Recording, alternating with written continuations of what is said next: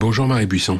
Bonjour. Il y a eu plus de manifestants hier contre la réforme des retraites que lors de la première journée de mobilisation mardi dernier. Plus de 2 millions et demi selon les syndicats, 1 million 270 000 selon le ministère de l'Intérieur. C'est la traditionnelle euh, bataille de chiffres. Quoi qu'il en soit, j'imagine que vous êtes assez satisfaite, voire très satisfaite de cette euh, mobilisation? Oui, oui, très euh, très satisfaite. C'est une mobilisation qui est effectivement qui est euh, au-dessus de celle du 19, qui était notre première journée de mobilisation intersyndicale contre cette réforme des retraites.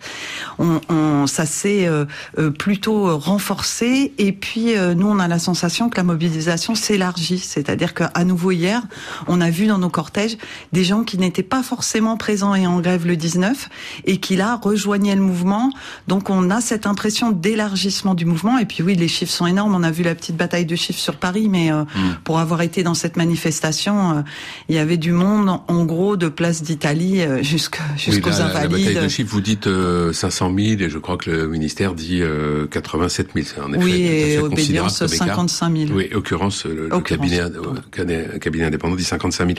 Est-ce que vous pensez que les, les déclarations de la première ministre Elisabeth Borne et, et puis d'Emmanuel Macron euh, dans la foulée, euh, on, vous ont d'une certaine manière euh, aidé dans cette mobilisation Non, on peut pas dire que ça aide parce qu'il y a aujourd'hui euh, un, une inflexibilité du gouvernement qui a décidé d'imposer ces deux années de travail en plus à, à chacun et chacune, à tous ceux, toutes celles et tous ceux qui travaillent aujourd'hui et qui ne nous aident pas parce que parce que euh, nous on a vocation à, à les débattre et à faire reculer le gouvernement sur les 64 ans mmh.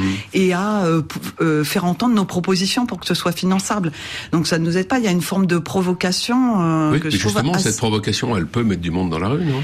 Oui, mais euh, mais mais ça, ça met de la violence dans les rapports euh, de de, de dire ben on ne vous entend pas, vous étiez euh, 2 millions, vous êtes maintenant plus de 2 mmh. millions, et nous on continue droit dans nos bottes, alors que et on l'a vu, les sondages le disent, hein, c'est très très très majoritairement euh, refusé par l'ensemble des salariés. Mmh. Donc on peut pas dire que, que que que ça nous aide. En tout cas, ce qui est sûr, c'est que ça nous incite à tenir bon et ça nous montre qu'il va falloir mettre assez haut le rapport de force pour faire reculer ce gouvernement, mais on y est prêt et on est quand même euh, la totalité des organisations syndicales unies pour mmh. euh, pour obtenir ce, ce recul. On, va reparler de cette unité syndicale, mais euh, à propos donc de ce qu'avait dit Elisabeth Borne à, à 48 heures de la journée de mobilisation, hein, les 64 ans comme âge de départ ne sont plus négociables. est-ce que vous croyez qu'il s'agissait d'une forme de maladresse, d'une erreur de communication politique, ou est-ce que elle pensait pouvoir décourager à ce moment-là un certain nombre de personnes euh, de se rendre dans la rue en se disant bon la bataille est perdue, n'y allons pas.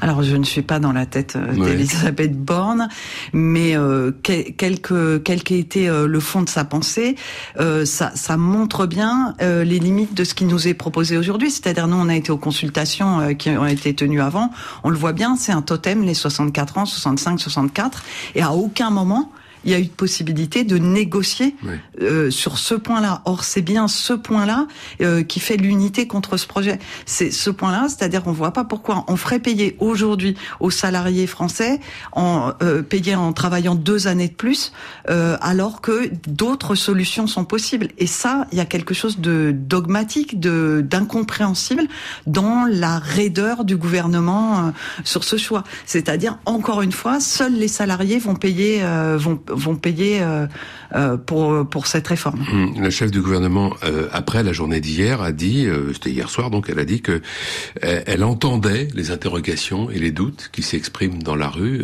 Et, vous, comment vous comprenez ces propos? Ben on préférerait qu'elle nous écoute. Hein. C'est-à-dire, elle nous entend certes, mais ça fait plusieurs mois qu'on lui dit ça et, et, et qu'on est nombreux à lui dire. Elle entend mais elle n'écoute pas. Elle n'écoute pas. Et quand on a euh, ce type de mobilisation, tout le monde le dit, relativement inédite en termes de nombre, mmh. d'ancrage, etc. Euh, continuer à avancer euh, en faisant la sourde oreille, c'est une très très mauvaise, euh, c'est une très mauvaise façon de faire. Il y a des moments où ça arrive de dire, eh ben, on ne pensait pas que ce serait si fort, on entend et on est prêt à négocier, y compris sur l'âge. Euh, la mobilisation a donc été plus forte dans la rue. En revanche, le taux de, de grève, le taux de grévistes était en baisse, assez sensible parfois dans le secteur public. De quoi est-ce le signe? Alors, nous, on n'a pas, c'est, difficile toujours d'analyser, c'est complexe un mouvement social de ce type-là. Parce que on, a bien noté ces chiffres-là. Il y a effectivement dans le public, on peut noter ça. Nous, on se bat depuis plusieurs années et sur euh, la question des salaires.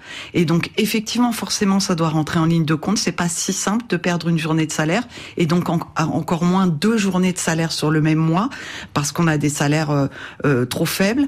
Et puis aussi, il y a de la précarité, des nouvelles formes de travail, etc on a vu hier euh, dans le cortège des intérimaires, des femmes en, temps partiel, etc., et qui venaient parce que ce mardi-là, elles ne travaillaient pas. Et donc c'est aussi, il y a de la force quand même dans cette mobilisation. Et puis on a des chiffres, nous dans le privé, vous le savez, c'est beaucoup plus difficile parfois à quantifier que les chiffres donnés par les ministères ou les très grosses entreprises. Mais euh, on, a vu nous des bons chiffres euh, de grève, y compris dans des entreprises de l'agroalimentaire, mmh. des, des entreprises de la métallurgie, etc. On a eu ces chiffres-là de, de grève à 50, 60, 70% dans des entreprises. Elles ne sont pas forcément quantifiables et peut-être que c'était des entreprises où les salariés n'étaient pas en grève le 19, où ils sont mis en grève là, où ils reviendront en grève sur une prochaine journée. C'est un mouvement social qui démarre qui s'ancre un petit peu dans, dans, les entreprises et les services. Et l'une des clés de ce mouvement social, c'est euh, l'unité syndicale. Vous en parliez il y a quelques instants. Est-ce qu'elle vous semble inaltérable, cette unité? En tout cas, elle est euh, très solide euh, au, moment où on se parle, mais parce que euh, chacun, chacune dans nos organisations, nous sommes très clairs sur le refus d'accepter ce recul de l'âge mmh. de départ en retraite à 64 ans.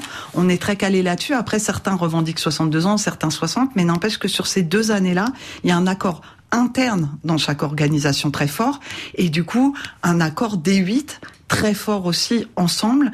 Et pour l'instant, tout le monde le voit. Euh, les salariés, ils ont l'air, et la population française, elle a l'air d'attendre ça, puisque à cet appel des 8, elle répond systématiquement en nombre. Plus, euh, on a vu hier, pas mal de jeunes dans les cortèges, peut-être en tout cas plus que le 19 dans, certains endroits. Donc, euh, y compris maintenant les organisations de jeunesse et la jeunesse euh, entrent dans ce mouvement. Et donc, deux nouvelles journées sont programmées mardi 7 février et samedi 11. Vous êtes senti euh, Marie Buisson pour succéder donc à Philippe Martinez à la tête de la CGT lors du congrès qui aura lieu en mars prochain à Clermont-Ferrand. Mais votre candidature ne fait pas une totale unanimité.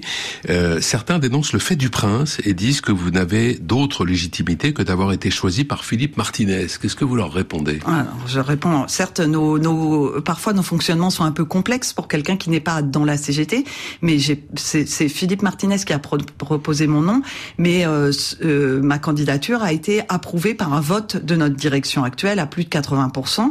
Donc c'est bien un choix collectif que de me proposer à moi de devenir secrétaire général. Maintenant, on est en débat actuellement, vous le savez, on a un, congrès dans deux mois, mmh. on est en débat et l'important c'est aussi euh, la manière dont on va aller vers ce congrès avec un texte qui dit un petit peu euh, quel, ce qu'on veut faire pour les trois années qui viennent, qui est en train d'être débattu partout dans la CGT, amendé, qui fera l'objet de nos débats de congrès, et puis l'élection d'une direction collective dont la secrétaire générale est finalement la porte-parole, l'animatrice, mais on est bien, nous, sur une conception de direction collective et qui rassemble l'ensemble de, de, la CGT. Vous pensez avoir les moyens de dépasser ces critiques et de faire l'union à la CGT On est obligé de faire l'union à la CGT, on le voit en, en ce moment où on est dans un mouvement social fort, c'est ça qu'attendent les salariés et nos syndiqués, c'est qu'on soit unis et qu'on défende leurs intérêts euh, euh quotidiens et qu'on porte d'autres projets que ceux que le gouvernement Merci Marie Buisson, bonne journée.